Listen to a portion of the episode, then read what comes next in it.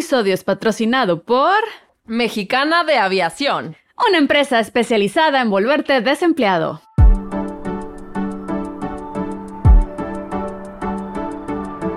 Mexicana de Aviación, la única aerolínea que desploma la economía. Gracias por participar con Ale Dunet y Soch. Hola, estás sintonizando. Gracias por participar. Oh, el my podcast Dios. más favorito de mi mamá. Bienvenidos a todos ustedes. Ah, no Es pude creer que- esta nueva introducción. Sí, pues ya me regañó Ale y me regañó, me regañó Xavi, nuestro Porque editor. ¿quién soy? que ¿Quién ya- soy? ¿Quién soy? Bienvenidos a Gracias por participar. Este es su podcast favorito, su podcast de cabecera. Pero Ale, miren. ¿cómo estás el día de hoy? Pero estoy llena de sorpresas y las cosas cambian. en presentadora de otro rollo. presentadora rega- Esto, en otro rollo. Ay, me encantaba. Pero bueno, regresemos. Ale aquí me acompaña como cada semana. Ale Dunet, una persona que me calma más que el CBD. Me calmas. Sí me Eso es- calmas. Eso, eso me sorprende. La verdad es que eso tampoco es cierto. No, sí. Yo ayer tuve un ataque de pánico y Ale me calmó. Entonces merece sus aplausos. Gracias, muchas gracias. Bueno, y con ustedes tenemos a Soch, que aparte de tener ataques de pánico, tienes las piernas más deliciosas de todo Monterrey. Piernita Kentucky Por Fried favor, Chicken. vayan a su Instagram y coméntenle sus piernas, porque acaba de subir un video con unas piernas, mmm, jamones. Ay. Ay, mira, mira, yo ya me siento acosada. Te voy a meter en la lista del Me Too, es lo que va a pasar. Oye, te cuento, Ale, mi fracaso de la semana. Es que A estuve estreñida. Mi fracaso de la semana es que estuve estreñida. Y al momento de evacuar las cosas que mi cuerpo no quería, sentí que parí al anticristo. Fue horrible. Fue, fue una violación de mi cuerpo. Nunca me había pasado que mi cuerpo me violara de esa manera. No es nada agradable. Ni para mí lo que lo, se lo estoy contando, ni para ustedes que lo están escuchando. Pero si no comes fibra, te salen hemorroides. Ah, ah. Yo siento que yo me voy a morir de eso. De una, una hemorroide te va a matar. Sí, exacto. Va a venir a mi casa y tú pusiste este comentario en Twitter y me va a matar. Y te va a matar. Ah, es que, es que este, este chiste que acabo de hacer es en referencia a mi fracaso de la semana. Que, ¿por qué no? Hoy. eh, hoy es el concierto de Va por el Crew, que hay muchas bandas mexas que apoyando a sus crews están haciendo un concierto y van a donar todo ese varo al crew. Y yo, como también trabajo en esto, no me enteré, no me enteré de la convocatoria. A mí nadie me invitó a participar en la convocatoria. No hay dinero para Ledunet.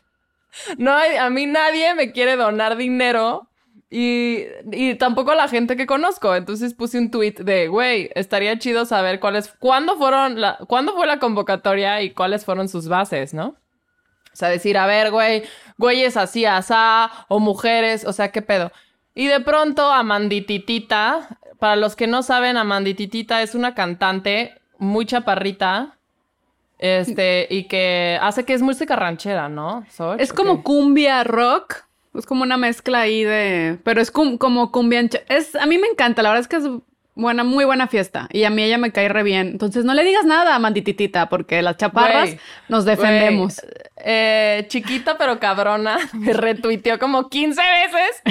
¿Qué le pasa a esta pinche loca? No sé qué. ¿Qué te pasa, pendeja? Este, luego, no mames, ¿qué pedo con tu comentario? O sea, me tiró un hate a Mandititita eh, que me dio ataque de ansiedad de, güey, ¿qué es esto? Porque ella es famosa. Ale aplicando el no hay publicidad mala. Nunca hay publicidad Sí, mala. estúpida, relájate. Estoy a punto de comentarle eso de Guaida, gracias. Gracias que te estoy dando de qué hablar. Eh, y básicamente Amandititita me odia y me tiró muchísimo hate en redes y por supuesto saltaron sus fans a decirme que no la moleste, que si quiero información sobre su- el movimiento, que me meta a la página de Ambulante y ahí investigue. Y luego llega otro fan y me dice, fue, no fue una convocatoria, fue una selección de un jurado que yo conozco que es súper legit y yo En sé que es súper legit. Es una selección de un jurado Y digno. ellos elegi- eh, seleccionaron a, a- a los, a- o sea, básicamente a los triunfadores de, de, este festival, ¿no? De que van a ganar dinero. Y luego otro production manager me escribe y, hay seis mil técnicos, me dio cifras. Y yo seguro que yo ni siquiera estoy dentro de esa cifra. Emputada, yo no emputada, yo así de, ¡osh! Eh, 6 mil técnicos y solo se le van a dar 300 y la mayoría es de provincia. Estaba diciendo, tú como eres chilanga no vas a conocer a nadie. Y yo, yo soy de provincia y tampoco me dieron mi ayuda, güey. Tú eres de Querétaro que se mudó a la Ciudad de México para abortar. Pero eres O sea, de provincia. Yo vine aquí a abortar, pero soy de provincia. ¿Por qué no me están dando las ayudas de va por el crew? Yo O- también soy crew. Pero diles que tuvo final feliz. Al final tuvo final feliz. No, tuvo final feliz porque me estresó tanto que, güey, la tuve que silenciar un rato. O sea, fue como tweet tras retweet, tras así de la odio. O sea, y güey. Y luego ya otra gente así de, ¿por qué estás tirando este hate? ¿Tú quién te crees? Y ya fue que le comenté, güey, no estoy tirando hate a tu movimiento, solo hice unas preguntas. Ay, yo corazón a Mandititita. Máxima. Y yo, güey, un abrazo. O sea, nadie está diciendo que te estás robando el dinero, Amandititita. creo que no, o sea, tampoco creo que lo estés haciendo. No tú, alguien más. Alguien más se la estará robando. Y con esta gran anécdota se hila perfecto al tema de Ajá. el día de hoy, que es Ale, ¿de qué vamos a hablar? ¿De qué vamos? Fracaso en el freelance. Ay, es un chiste. Cuá, cuá. Cuá. Claro, porque no tendríamos estos problemas si tuviera, si fuéramos asalariados. Aquí todos, no, a mí nadie me está dando un dinero. No tendríamos estos problemas si fuera hoy que es quincena, la gente, mira, recibe su dinero y una aquí nada más recibe lágrimas.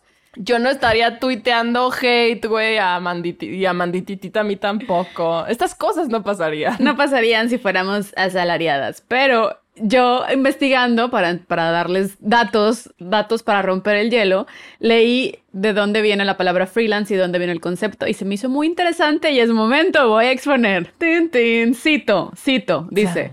A ver. La primera evidencia escrita se remonta a los primeros años de los 1800, cuando Sir Walter Scott utilizó en su novela Ivanhoe el término freelance para referirse a soldados y mercenarios medievales que no servían a un lord en particular, sino que ofrecían su lanza al mejor postor.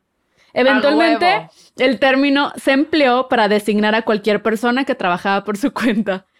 O sea, la palabra freelance viene de un asesinato.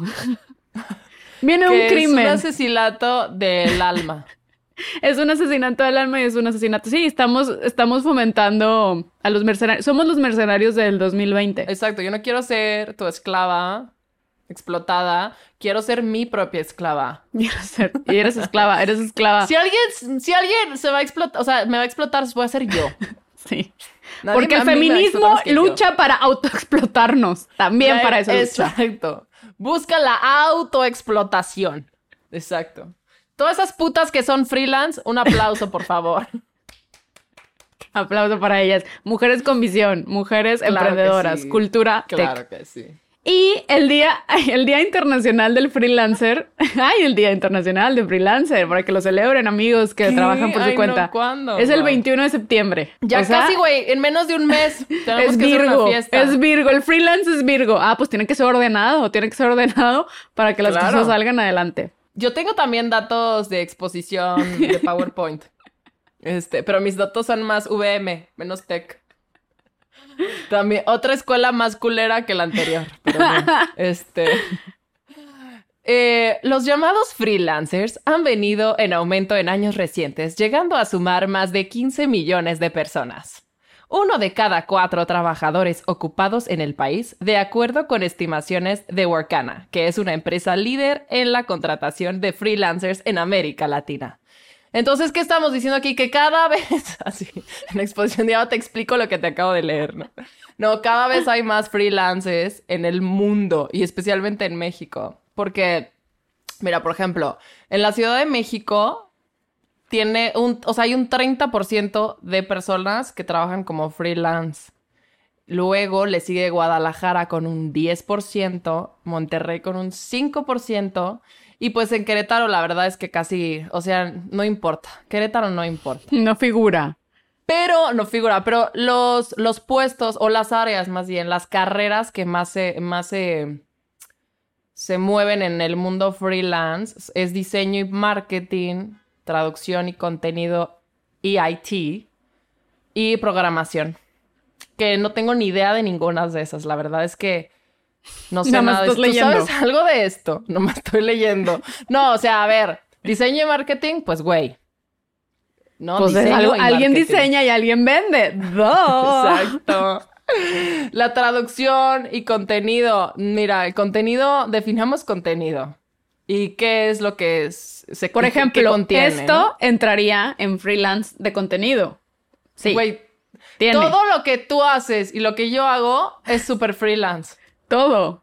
Hasta No. ir al baño. Hasta ir al baño, hasta no tan- comer tan fibra y sufrir. que es muy freelance. Ajá. Sí, por ejemplo, yo nunca he trabajado en una oficina en mi vida. O sea, yo jamás ¿No? he tenido horario de 8 a 5, mi gafete, pasar así mi tarjeta de ya llegué. tic, tic. Así, no, de hola, saludar a mis compañeros de oficina y traer, traer, llevar mi topper y ponerlo en el micro y arruinarles el olor. Así, porque A nunca. todos los de la oficina. A todos los de la oficina. tinga. Nunca he trabajado yo en una oficina. Todos mis trabajos siempre han sido, pues, de freelance. Pero, pero luego muchos es, ¡ey! ¡Qué huevones! O, ah, porque justo leí una frase que, que el freelance es una palabra elegante de fracasado. Y yo, ¡ey! Un momento. Cero. Es diferente. Amo que este es un este es un episodio para hablar del fracaso del freelance y yo ya defendiendo. No, somos lo mejor. No, Som- somos un fracaso, pero no es nuestra culpa. Y en México, allá para terminarlos con los datos para romper el hielo, en México hay, dijiste eso que son 15 millones de freelance en el Ey. país. Y Ajá. me da mucha risa que hay más freelance que fans del Necaxa. Entonces, lo estamos haciendo bien. Lo estamos haciendo. Vamos bien. Güey, no sé si vamos bien. A mí eso me preocupa porque entonces cada vez hay más competencia, pero igualmente yo no hago diseño ni contenido IT. De, de IT. Para IT, el alien. Pero, por ejemplo, un actor que Televisa, 1990, apogeo, el tigre Azcárraga seguía vivo y todos lo alababan como santo de su devoción. Esos actores, mucha gente tuvo exclusividad porque salió TV Azteca y no, para que no se fueran TV Azteca. Entonces, ellos, pues no eran freelance porque sí estaban dentro de una empresa y una nómina Sí. y asalariados. Aunque su estilo de vida puede ser freelance, aunque ni na- tanto, ¿eh? Porque los llama. Eso es otra cosa. Luego piensas de que el actor, los llamados son pesados. Yo he tenido llamados de 14 horas. Tú, Ale, supongo que también. Sí, y luego para que luego te digan que al final no vas a trabajar. Oye, que, al final te quitaron el personaje. Pero entonces ellos sí, sí son asalariados. Pero hoy en día, que hay tanto y que ahorita ya todo el mundo es dueño de su tiempo, dueño de su talento y uno es, anda con la lanza queriendo matar lords, pues se va al mejor postor. Y aunque los actores chonchos que vemos, pues también ya hoy siento que va- van, apliquen más al freelance, porque aparte Televisa ya no tiene exclusividades porque pues ya no tiene dinero de entrada. Ya no tiene dinero y ya no tiene ganas tampoco. Ya no tiene ganas de mantener a sus actores. También está esta otra como mentalidad de, mm, de que la gente que se dedica como a... Ah, porque luego piensan que te dedicas a tu hobby. ¿no? Es, tu hobby lo que estás haciendo. Y muchas veces los trabajos de los freelance entran como en lo que la mente de oficina llamaría hobbies. Como de, ay, pues te, te pagan por dibujar. No, güey, soy diseñador. Te pagan por escribir. No, pues soy escritora. No es de... Es un hobby, pero son trabajos que mucha gente no los considera. Que luego yo digo, oye, ¿a ti por qué te pagan, pendejo? Por hacer Excel, o sea, documentos de Excel y de Word. Ugh, donde metes fórmulas. Pero muchos sí, sí discriminan, como que, oh, ay, tú nada más, tú ahí nada más que tomas fotos. No, soy fotógrafo y estoy, y estudié y me preparé, pero mucha gente, pues no me toma en serio, pero lo necesitan. Para tu foto de 15 años, vestida de novia de 15 años, necesitas Yo un tengo una amiga que hace fotos a comida Y, o sea, cuando luego le platico a esa gente y se ríen, así como de, güey, qué estupidez. O sea, ¿cómo? Vive de eso y yo, y me gana más dinero que tú. Pinche loser. ¿Cómo Y ves? ganan. O hoy en día los, los influencers que ganan muchísimo por subir tres historias a Instagram. Puedes ganar 100 mil pesos. 100 mil pesos, mínimo. Por decir, ay, aquí estoy tomando este café, Nescafé. Ah, no, nadie dice, "Pip, vamos a censurar, porque aquí nadie nos está patrocinando. Más que Mexicana de Aviación. Para mí eso ya no entra en el mundo freelance porque esos güeyes ya, o sea, están en otro pedo. Están en otro nivel los influencers. No, ya te pero al final- una historia. Pero al final sí son freelance porque ellos, ellos controlan, es un control absoluto de tu carrera y hacia dónde lo estás llevando y tu trabajo. Bueno, claro. No, tienen un en jefe. eso- por eso, por supuesto. Tú eres tu propio jefe, tú administras tus tiempos, que también... Luego eso puede ser una desventaja porque dices, güey, soy... O sea, ya cuando, como tú administras tus tiempos, acabas yo creo que trabajando mucho más que un asalariado. Porque estás disponible todo el tiempo. Absolutamente todo el tiempo. Y todo el tiempo le estás chingando. Y realmente abrirte hueco en el mundo freelance, sea cual sea, cuesta tiempo. De irte ganando clientes, de irte dando a conocer. O sea, sí es un pedo. A mí lo que más me caga de ser freelance, güey, es el pedo de las facturas y, la, y, el pedo de Hacienda.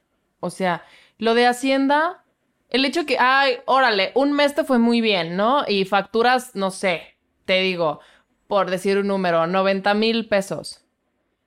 De esos 90 mil pesos, tú tienes que pagar impuestos. Pero tú no vas a volver a cobrar, por decirte así, en cuatro meses.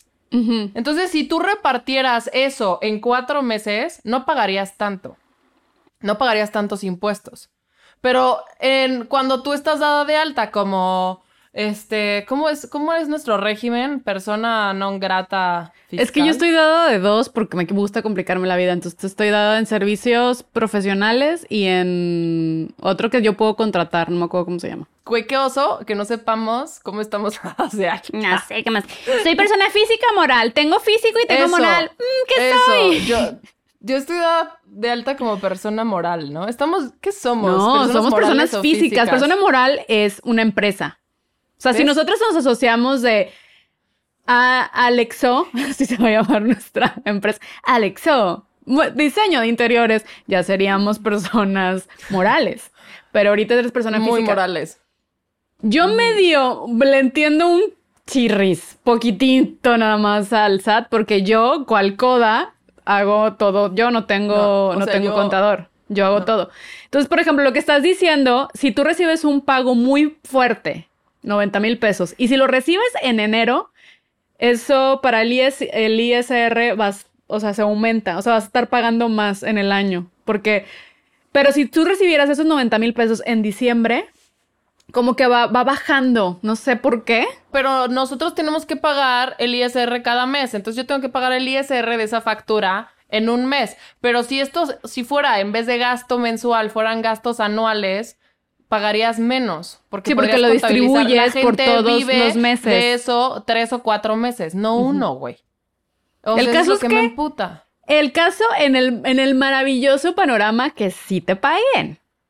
Porque ese es el Ah, mal bueno, del freelance. Eso sí te pagan, porque aparte de todo, tú haces la chamba y te la pagan. Si es publicidad, tres meses después, si bien te va. Y si eres actor, también lo se tarda más. Bueno, los actores no. Porque como que los- el- si tienes, estás en el anda, en el anda, Sí. en la anda, En la anda. eh, ahí te sientes un poquito más protegido, pero bueno, porque tú también le estás pagando. O sea, no es un servicio No, de. yo fíjate que, o sea, a ver, tampoco te digo, he trabajado muchísimo, como. No, pero en las producciones en las que he estado, nunca, sí son, de hecho, o sea, me pasa que las productoras están histéricas de ya me puedes mandar tu factura, o sea, tengo que cerrar ya gastos y yo necesito pagarte. Sí, en producción sí pueden pagar. Bueno, a veces, porque hay otras que no, y hay otras que, bueno, tengo dinero. Ah, porque es otra. No tengo dinero, pero te pago con. con proyección. Te pago Sí, con, con- poner tu nombre en la pantalla. Pues no, mi nombre en la pantalla Ah, bueno, a no mí paga la vez renta. me pasó en una película que se llama, ay, Oso Polar o algo así, güey, que ganó el festival de, creo que fue el, fes- el festival de Morelia hace como dos años. ¿Por qué no el director slash la productora, güey, borra, robaron, o sea, descargaron un video mío de Facebook de mi fiesta de cumpleaños Y la metieron en la película. y lo metieron en su película. Pero Como, como, si fuera o sea, parte, de, su de pedo. Es que la cosa de su película era que ellos, este, todo lo habían hecho con iPhone. Entonces les hizo muy cagado, pues robarse la- el material de las personas cuando yo ni estaba contratada en su producción, ni, ni, ni formé parte de nada, ni me castearon ni nada. Me ro- se robaron mi video porque uno de mis amigos que salía en el video salía en la Mm. película. Ya. Pero, Pero, sale tu güey, cara. Sale tu cara. Sale ¿Tú? mi cara, salía la cara de mi hermana, de dos amigos míos que ni siquiera están en el medio. O sea, me pareció súper poco profesional. Pero tú ya siendo muy gringa, bueno, me, tú puedes demandar, porque si tú no firmaste Ah, un release. No, porque, güey, ahí hubo muchísima presión de no te cierres las puertas, ¿por qué te vas Ah, a pelear? Y no, a la fecha no he firmado ese release. Bueno, ni siquiera me quisieron pagar. O sea, nada de, güey, o sea, tengo... Y su, lo que me ofrecieron fue sal- poner mi nombre en IMDb. O sea, dices, güey, ¿qué me...? Cállate, puñetas, no mames. Y tú, ah, no, pues wow, gracias. Satisfecha. O sea, dije, ni siquiera me pusiste en los créditos de tu película, mamón, y está mi cara ahí, y es el mejor video de la película, que fue, ni siquiera fue hecho por ti, güey. Lo mejor de la película es mi cara ahí. ¡Woo! Tanto que hasta lo pusieron en el tráiler de la película, güey. Hazme el chingado favor. Y eso es un fracaso de ser freelance porque hay mucho Sí. abuso y explotación laboral. O sea, eso yo creo que es de lo más importante en este mundo, que no hay control. También siento que uno como freelance, sien- siento que vamos desarrollando como un instinto para, para poder seleccionar tus proyectos. No sé, no sé tú, si tú tienes algún método, pero yo cuando me ofrecen algo que no quiero hacer, que de plano es así, no, no, no, porque no, no que luego tu cerebro decide antes que tú en conciencia. A mí el cuello se me pone caliente, pero caliente, caliente, caliente. De que puedes eh, cocinar un huevillo ahí. Caliente así mexicali. Ah, caliente como comediante mexicano. como comediante stand-up, así. Caliente. Entonces yo aprendí a reconocer mi cuerpo, o sea, las señales, y es si de plano no, es que no lo quiero hacer. Y, y- siento que se lo atribuyo a este que instinto que vas desarrollando como freelance, como que todos tenemos que tenerlo. A ver, a mí rara vez me pasa que me ofrezcan cosas en general. Te ofrecen molly en una fiesta. Soy yo, exacto. O sea, si me ofrecen cosas son drogas y siempre digo que sí. Y luego se me pone caliente el cuello, pero es efecto de la pastilla. Ay, maldita drogadicta, ¿no viste soñadoras? No vi, no aprendiste nada de soñadoras. Güey, solo nomás me antojaron en soñadoras. Diego Schoening, dame las No, pero nunca me ha pasado, o sea, creo que no recuerdo que me haya pasado que me hayan ofrecido algo que diga yo, ah, no, sí una vez me pasó y como que dije, güey, esto no está bien, era teatro. Y me, eh, el día de hacer las fotos para el cartel, eh, fue momento de, tiene que ser desnudos y yo, eh, están pendejos. Y renuncié, en ese momento me salí, me fui y luego del coraje vomité. De, en el parque. Era parque hundido y iba caminando yo. Yo también he vomitado el coraje. También lo he hecho. It's- güey, Es la manera de tu cuerpo como de es ah, hacer catarsis. Sí. Pero Ale, y a todos los que nos están escuchando allá, participantes allá afuera que nos están escuchando, Me tu mama. cuerpo eventualmente desarrolla la manera de comunicarse contigo en ese, en ese aspecto. O sea, se- sé que se escucha muy espiritualidad moderna, pero ay, y yo lo aprendí a detectar muy, muy, muy cabrón. Entonces fue de él, o sea, me pasaba y era, lo ignoraba y aceptaba sus trabajos y las pasaba mal.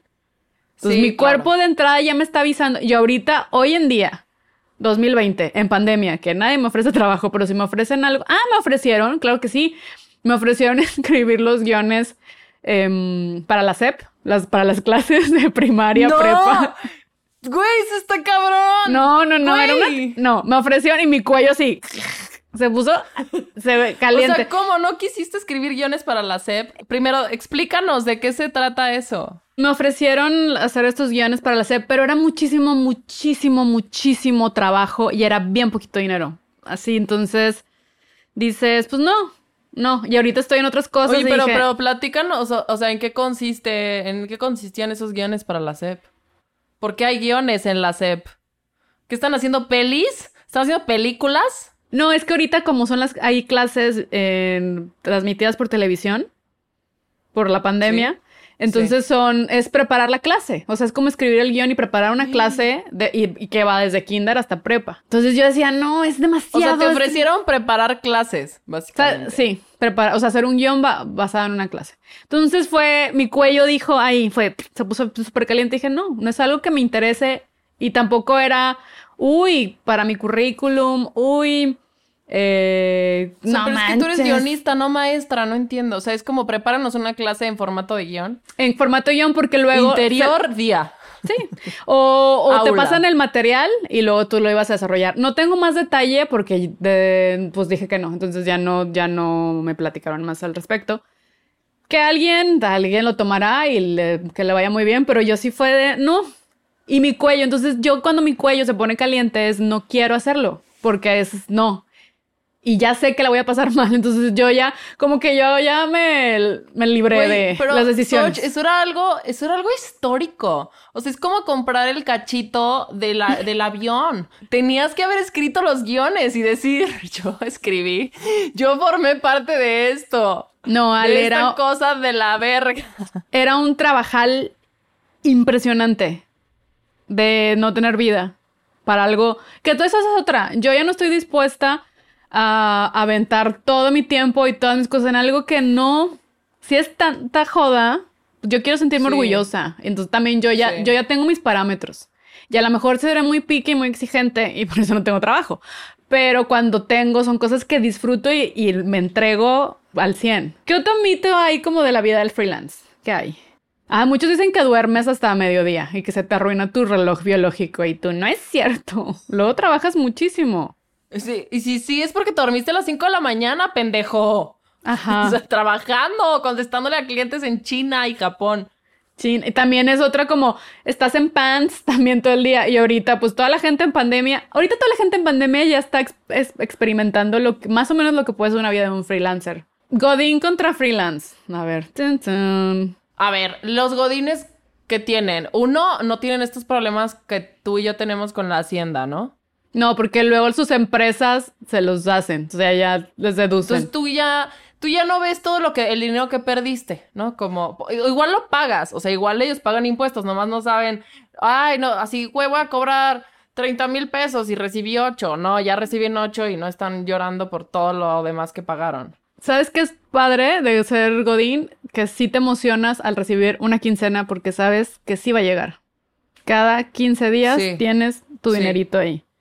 Otra Sí. cosa chida de ser Godín es la posada navideña. Siempre tienen las mejores historias de su posada del trabajo. Güey, eso también está muy chido de, o sea, de ser Godín, como el clima laboral. O sea, el que de- tengas como tú y yo que somos foráneas, así de voy a salir con mis amigas del trabajo. ¿no? que es el chismorreo. Que no so- el en nuestro caso podrían ser cuando sales con los comediantes, o sales actores, o sales con tus compañeros de, Sí, del de producción.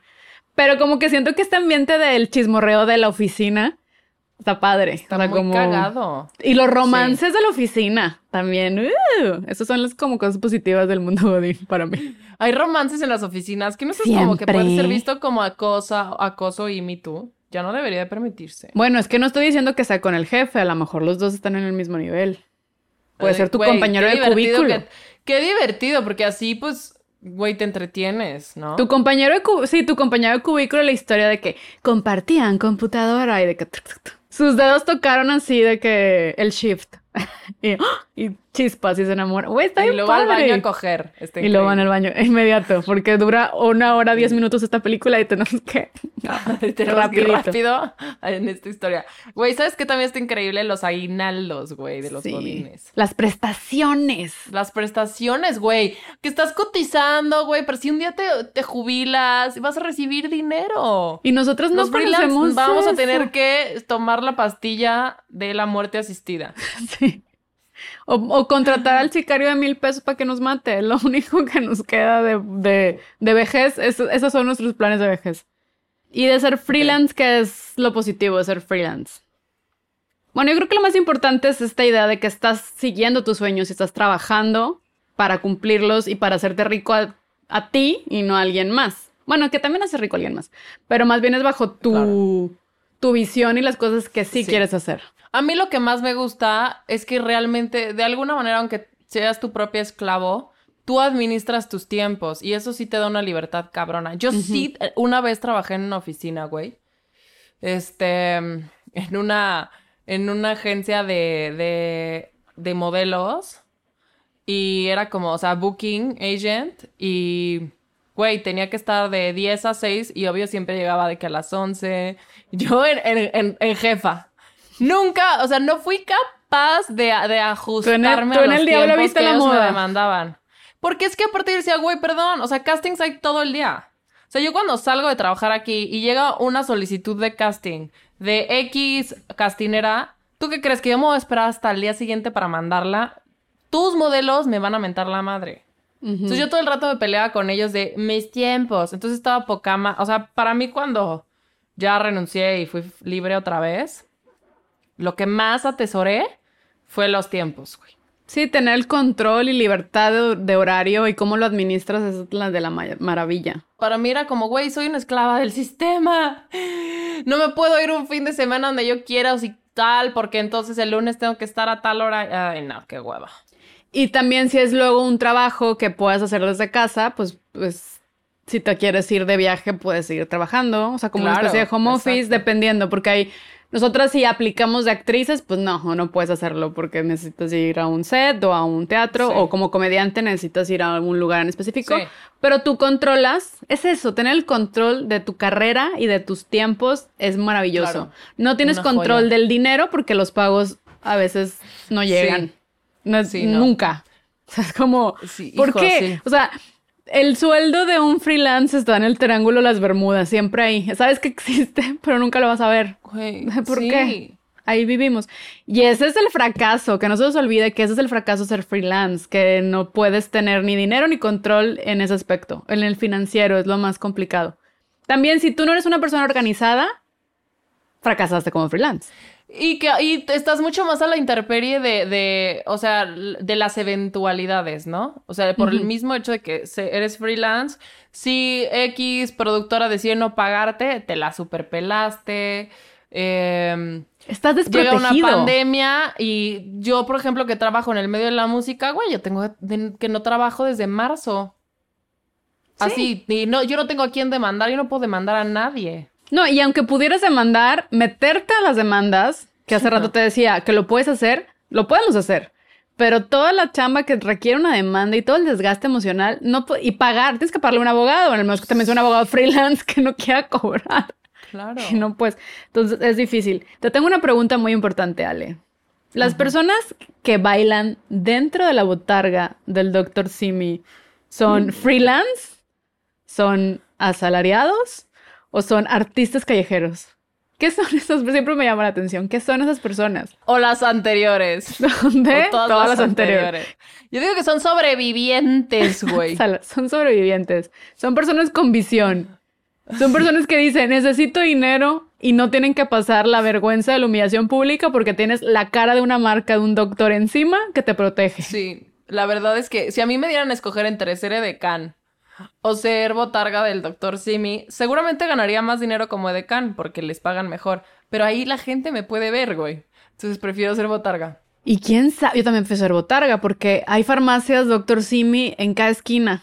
Entonces van a necesitar, siempre se van, en este país siempre se necesitan taxistas, gente que venda garnachas y botargas del doctor Simi. Es lo que necesita México. Eh, Sí, totalmente. ¿Alguna vez has sido botarga? ¿Alguna vez? te has nunca he sido botarga, Güey, yo una pero- vez, güey, yo una ¿Fuiste vez. sí. botarga? ¿Fuiste Güey, en freelance España- botarga? Te- ya, te, ya te he explicado que cuando yo viví en España, lo que más recuerdo uno fue, eh, no puedo respirar bien y esta botarga me pesa, que tuve como contracturas en el cuello durante dos semanas, güey. O sea, esa madre pesaba cabrón. Y yo no podía ni ver, ni caminaba bien. Y fue como 10 minutos que la traje puesta, nada más. Que era para saludar a unos niños. ¡Hola! Güey, horrible. Y huelen horrible. Es yo, yo una vez trabajé en Huelen un- horrible. No que no habías trabajado a botarga. Sí. Ya descubrimos la verdad de Soch. No, no, no, yo no trabajé de botarga, pero trabajé en un lugar de fiestas infantiles. Que Yo había también. botargas. Y esas, esa Yo- madre, a esa mí me- Me chingadera, embaucaron en eso una vez. olía a rancia y a tristeza. Así, eso es como de, no, no, y vómito, vómito. Y, y, y luego te- se impregna del sudor de niño que, como ese sudor de 12 años de puberto que estás, que ya salió tantita la hormona, guácala. Es como ácido. Es como Es un olor ácido.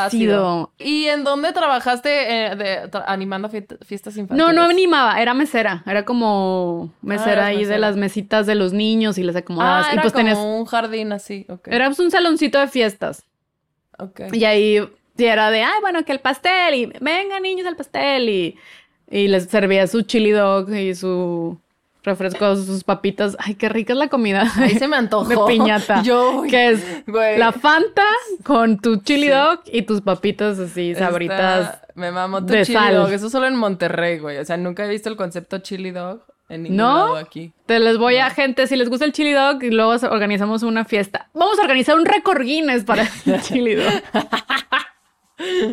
Me encanta. Güey, yo, o sea, yo, yo sí que era como animadora de fiestas infantiles y casi siempre me vestían de princesa porque güera y blanca y así. Este, Claro. Pero mi parte favorita era pintar caras, ¿no? Me tocaba pintar caras porque me pedían las cosas más absurdas del mundo los niños. O sea, una vez llegó un niño y me dijo, esto en España, ¿no? Quiero que me dibujes una herramienta. Y yo, ¿qué? Y tu Excel. ¿Cómo? De Es una herramienta. herramienta. Y yo, y yo, güey, le dibujé así que una tuerca, un tornillo y el güey realizado. Y Yo no entiendo. Y ese niño hoy en día es Elon Musk. ¿Te quieres sentir viejo? Quiero ser una herramienta. Me apetece ser una herramienta. Ay, yo, qué lindo niño. Qué lindo niño. Pero Ale, ¿te das cuenta que ese es tu mayor fracaso como freelance? Tener que pintar caras de niños españoles. Güey, era lo más Fracasaste divertido. como freelance. Era increíble. Luego las niñas las me decían, pinto de princesa. Y las pintaba como putas de burdel, güey. Lo más vulgar que te puedas imaginar. Prostitutas y salían infantiles. soñadas, güey. Prostitución así. Güey, la- una vez una abuela, me acuerdo que vio a su hija, dio a su nieta, se cagó de risa, me miró y me dice, mírala, ya apunta maneras. Que apunta maneras es como ya vemos para dónde va. Güey, no sé cómo me divertía pintando caras de niños. O sea, cualquier día, si me vuelvo a. O sea, si vuelvo a ser pobre, voy a pintar caras. A quien quiera. Me voy a sentar en Parque México. Hola, pinto caras. Hola, pinto caras. Pero no, es, ya fracasaste como freelance. O sea, no puedes, ya no puedes realizar esos No, sueños. ya. Entonces, el mundo del freelance puede ser un fracaso si lo llevan como Ale y yo lo llevamos, si es un fracaso absoluto. Si eres una persona organizada, eres una persona que mide sus tiempos y que tiene los ovarios bien puestos para cobrar, no te va a ir mal. Pero sí, la realidad es que es difícil ser freelance. Y más en un país como México, que es difícil Sí. ser cualquier cosa en este Y país. donde tienes que pagar muchos impuestos. Yo, Donde yo que y mis pagar. impuestos. No supero. No supero. Yo creo que hay que hacer un episodio del fracaso del SAT en la gente joven para que nos explique. mí, Hay que invitar a alguien a que nos explique A que nos explique. qué carajos es que la fiel, porque si es fiel, yo me imagino, es una persona que, que es fiel a su pareja y tú no. Es persona es física, fiel a sus moral. convicciones. ¿Qué soy? Exacto. Es que es todo, todo muy, muy, no sé, muy filosófico, moralista, ¿no? Fiel, Fiel. persona moral. Y ya, ya se nos acabó. Y ya. Güey, a mí me pasa, en serio, cada que, porque mi contadora me ha explicado todo esto 300 veces, pero me pasa lo mismo que cuando voy a misa, que en el momento que pongo un pie y empieza a hablar un padre es como, bla, bla, bla, bla, bla, bla. Sí. Eh, para Hacienda, con Hacienda es igual. Es como, mira, tú tienes que pagar el IRS, bla, Sí, bla, bla, y bla, no, bla. no, no, es, es como con los Muppets Baby cuando escuchaban a... No, no, no, eran, eran Charlie Brown, eran Charlie Brown cuando escuchabas a la maestra hablar que... Y no, no entendías nada. Sí. Así sí. te pasa cuando vas al SAT y dices, no, no entiendo. Aparte lo hacen tan complicado. Necesitan, para, para que los freelance no fr- sigamos fracasando, necesitamos un, un taller fácil de entender. O, ¿Por qué no? O que no, o que nos dejen no pagar impuestos. Y ya. Yo creo que el gobierno es, eres freelance, estás siguiendo tus sueños, chavo, no pagas impuestos. Cóbraselos a los que trabajan en Coca-Cola y en Pepsi y en empresas que están destruyendo el mundo y contaminando cuerpos. Nosotros, al contrario, nutrimos almas con nuestra comedia y con nuestro arte. Merecemos no pagar impuestos. Por favor, Exacto. gobierno de México, por favor, 4T, Échanos la mano los freelancers. Agarren Freelancers. la onda. Vamos a entrar a lo que ya todos conocen, que se llama Sofracá.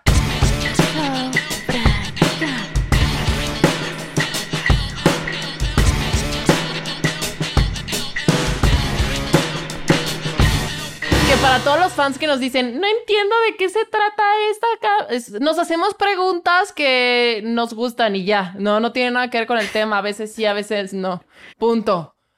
Y que por cierto, Alex, una amiga nuestra, me contó que está usando estas preguntas para ligar. Güey, utilícela, gente. Son excelentes. Te dicen mucho sobre las personas. Sí, pueden, pueden escuchar los, los, los episodios anteriores, apuntar las preguntas y la verdad es que vas a entrar en conversaciones muy interesantes. Si tienen ideas así de, ay, güey, por favor hagan esta pregunta también, díganos. Pero mándenlo en privado, porque aquí Ale y yo nos sorprendemos, no sabemos qué va a preguntar la otra. Esto es como una cita, tal cual, de que no sabemos qué va a pasar. Sí. Es una representación de un fracaso de una cita amorosa. Ale, si tuvieras que perder uno de tus sentidos, ¿cuál perderías? Huevos. Y tus huevos, no tienes huevos. Nariz. Ya, no quieres volver a oler nada en tu pinche vida, ya, bye. O sea, prefiero, es que prefiero. No es el- perder el- la el nariz, gusto. ¿eh?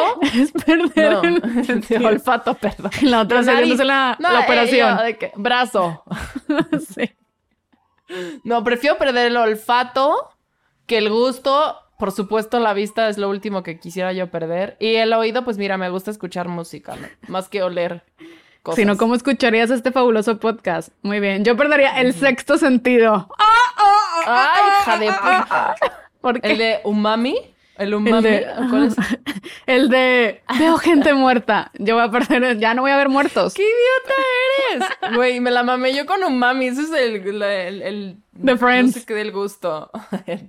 El yo pensé que era de Friends, de que Dios. Unagi. Ay, no, no, no, no. A ver, ¿qué, pregunta, qué otra pregunta tienes? A ver, ¿qué prefieres? O sea, si tuvieras que ser Godín, vas Ok. a ser, tienes que escoger ser Godín por el resto de tu vida, Ajá. trabajando en Hacienda, o ser freelance permanentemente, animando fiestas infantiles, disfrazada de botarga de Hello Kitty. Ganaría, con estos dos trabajos ganarías lo mismo.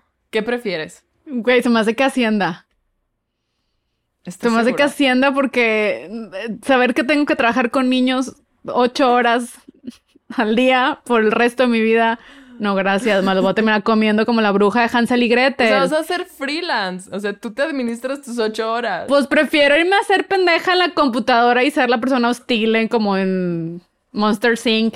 Me aquí está el papel. O sea, yo voy a hacer esa. Prefiero que estar ocho horas con niños. Sí, sí. No, yo también Hacienda, pero porque podría hacerme la de que super perra y ponerme tacones y medias y decir, Ezequiel, ¿dónde están los documentos? Así. Sí, que- sí, exacto. Ser la perrita de Hacienda. Con tus tacones que suenan. tac, tac, tac, tac. Así, prefiero. Todo emputada. ¡Cállense! ¿Tú también prefieres entonces trabajar Sí. en Hacienda que ser botarga? Sí, sí, sí, la verdad. Sí. A ver, ya, ya probé, ya probé el ser botarga y fue... Estuvo bien, pero no tanto, o sea, me dolió mucho el cuello, ¿no? No por el resto de tu vida. Imagínate el tortícolis eterna. A ver, Ale, te tengo otra horror. pregunta. Otra pregunta. Ajá. Si fueras una integrante de las Spice Girls, ¿cuál sería tu apodo? Yo, yo, güey. Em, güey, a ver, mi apo... Ay, me encanta esta pregunta. A ver, ¿qué, ¿cómo son ellas? Baby, ¿cómo se llaman? Baby Es Mango. Baby, ¿Cómo se Mel, es Posh, es Sporty, es... Sporty. Ginger. Yo sería como hilariously. Hey, bien difícil de pronunciar. sí. Hilariously. Ok, muy sensual. Yo sería Mexican Spicy y me confundirían con una salsa. Y yo, Mexican Spicy. Sí. Ajá, me encanta. Está más padre el tuyo. Me gusta. A ver, yo tengo otra. A ver. Si tuvieras un millón de pesos, día, o sea, si tuvieras un millón de pesos que tienes al día, te van al día Hacienda, te va a retribuir un millón de pesos diarios, Diario. pero la condición es que te los tienes que gastar. O sea, el millón te lo tienes que chingar en un día. ¿En qué te los gastarías? En comprar carros o, comp- o dar enganches de casas, de departamentos. Yo quiero ser la señora que vive sus rentas. Y eso me, esto- Ya- eso me sé, acerca qué al horror, paraíso. Entonces, un millón, pues te doy el enganche para una casa, para un depa. Pero las rentas, y ya, ya, Ya que ni que freelance ni que nada, libre, libre soy feliz. ¿Tú cómo te lo gastarías? ¿Qué, ¿Qué fue de Soch la que se hacía de no, le robo a los ricos para darle a los pobres? Véanla. Nada más necesitaba un poquito de dinero para que se convirtiera en esa gente. Ah, ¿sí? Yo, por ejemplo, yo, por ejemplo, sería, güey, pues lo primero sería un millón de pesos y le compro un chingo de cosas a mi mamá y, güey, ¿qué quieres? Un yate, no nos alcanza, pide algo más barato, una lancha, toma tu lancha, mamá. Así, cosas así. Mamá, te remodelé el, el baño, mamá, toma. Así. Y luego ya empezaría a donar ese dinero a, a- a gente como lo, a Mandititita para que la administre. Ale va a donar ese dinero para que todos los trabajadores de- del, del crew de músicos y de gente de producción de eventos tengan dinero. Todos tengan, para que todos tengan, no nada más los, lo- los de Zoe y los de Amandititita. no y- y todos, así. así, los de la banda aquí de tu colonia también tengan dinero. El recodo. Muy bien, excelente. Ahora vamos a entrar a Entran violines. Tin, tin, tin. Fracasos de la vida real.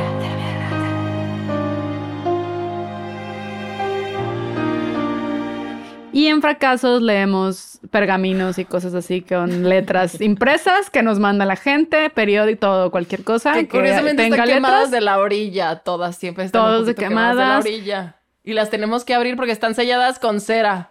Sí, que te llega todavía que- con fuego y tú la tienes que soplar. Yo hice eso con cartas cuando era como niña, como muy, muy dramáticas, el que me gustaba de que querido Andrés, y luego le quemabas las orillas. ¡Ay! Era una ridícula. Y sigo siendo. Pero aquí vamos a leer lo que nos mandaron y dice. Ajá. Graciela Cantú. Dice, dejé mi trabajo en FEMSA, ay, según ella muy nice, para seguir mis sueños de ser instructora de yoga. Sabía lo que implicaba, pero estaba harta de trabajar en una oficina en algo que odiaba, haciendo rico a alguien más. Muy bien, visionaria. Era muy feliz en mi vida como maestra de yoga en una ida a Chipinque. Chipinque es un bosque de acá de Nuevo León. En una ida a Chipinque me caí y me disloqué el hombro. Tuve que estar en reposo y después llegó la pandemia. Ahora soy una instructora lisiada y desempleada. Esas son las cosas malas de ser freelance. Que vives al día y la incertidumbre es el pan de nuestra existencia. A mí me lo dice Carlita Garrido. Dice, tener que pedirle dinero a mis papás porque me dio COVID y pues actriz sin trabajo. Pum, pum, pum. Carlita, ánimo. No, pues sí está difícil. Toma dióxido de cloro. No, no es cierto. No. Ahorita, en estos tiempos de pandemia, más freelance, más soñadores, pues los papás luego sí se rifan cuando pueden, pues nos ayudan. Gracias, gracias papás, gracias. papás con dinero. Y ya vamos a entrar a la última parte del episodio. No, se fue bien rápido. Sí, lo bueno pasa Sí. rápido. Y vamos a entrar a Succióname Subsuelo. Succioname,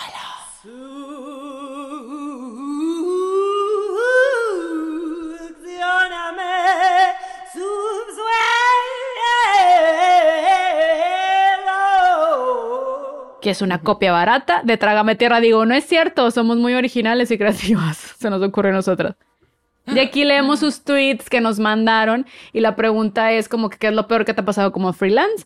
Y dice así, dice Nuria, me pagaron dejándome trabajar más, entre paréntesis, igual gratis. Te digo, son bien Chale. explotadores con la gente. Bien pinches explotadores. Tengo uno. El compa- del compa Santi. Me pagaron con mencionar mi nombre en los créditos de un programa. ¡Ay, como a mí! Ay, sí. Porque con, con la mención de tu nombre pagas la renta y le Claro pagas al sí. SAT. Bueno, la ventaja es que no tienes que declarar nada. Y Eso sí, eso, una cosa es por otras. unas cosas. Y yo tengo que dice, Raúl, celebrar el aniversario de proyectos no pagados. Gente, Güey, no está horrible. Chale. Y todos hemos. A mí, me, a mí también me deben dinero de, de cosas que traje hace dos años. Uf, a mí también. Literal, hace dos años a mí también. Ah, tengo uno de, Mar- de Marcela Lecona. A mí, en un show, Aníbal el Muerto me pagó con un Six. Cabe recalcar que fue el mejor pago de mi vida. Muy bien. Al menos si me van a pagar, pues que me paguen con el. A vez me pagaron con Güey, un chivón. Hay que ofrecer a Marce, hay que ofrecerle a Marce que venga y le pagamos con un Six. Ya si Sí. le gusta. No, ya no toma. Le pagamos con un six en alcohol. Sin alcohol, exacto. Yo aquí tengo uno de Mauricio que dice que pidas una modelo para sesión de fotos de ropa de marca y salgan con unos maniquís. Así, no quisieron ni pagarle a los modelos. No, güey, eso está increíble. Yo hubiera ido. Ay, sí. La del maniquí de revive el maniquí. No, y el pobre, ¿qué hago con esto? ¿Cómo luzco? Ah, porque luego el cliente es, pues, quiero que se vea, quiero que ese maniquí se vea como Kate Moss. ¿Y tú, por qué? Kate Moss ya no es vigente hoy en día en el modelaje. Tengo uno de GI Grunge que dice, el pago de 20 pares de tenis personalizados para el equipo de americano es que te vendo espacio publicitario, o sea, una lona pedorra, que yo haría a un precio preferencial para dar a conocer tu marca. Güey, qué mal, todo mal. Todo, lo hacen todo mal y se agarran de lo mismo. Ay, Sí, no, estos que... Los clientes son lo peor que existen. Lo peor, porque dijeras, me dan de comer. No, ni de eso, porque no pagan. Y yo tengo el último que es de manchita, que dice, entre comillas, si ya sabes que no pago, ¿para qué trabajas conmigo? el descaro. ¿Qué? No, güey. La audacia. Ni Felipe Calderón tiene tanta audacia, ¿eh? No, Felipe Calderón sí tiene mucha audacia. Yo creo que... Seguro fue Felipe Calderón el que le dijo fue, eso. Seguro. Todo pedo. Sí, ya claro, sabes con que no pago. Con su bacachito en la mano. Pues bueno, esto fue gracias por participar. Y les decimos a ustedes, gracias por participar. Síganos en nuestras redes sociales que son arroba gracias por participar en Instagram y en Twitter y en YouTube. ¿Cómo estamos, Soch? Estamos como gracias por participar en YouTube y en Facebook. Denle like, campanita, manita arriba y todas esas cosas que dicen los influencers porque necesitamos, necesitamos su apoyo. Entonces denle like y nos pueden seguir en nuestras redes personales que es arroba dimesoch y pueden encontrar a esta muchacha escocesa divina como arroba aledunet. De, de N. dedo, U de Úrsula, N de niño, N de niña, así. Eh, de España, T de Tatiana. Claro que T de Tampico. Y muchas gracias por llegar hasta acá. Eh, coméntenos si quieren algún tema en específico, si quieren un invitado también. Nosotras haremos todo lo posible para traerlos para ustedes. Gracias por, eh, por apoyarnos y nos vemos la próxima semana en Gracias por participar. Gracias por participar con Ale Dunet Gracias por y participar. Soch. Gracias por participar. Ah, ah.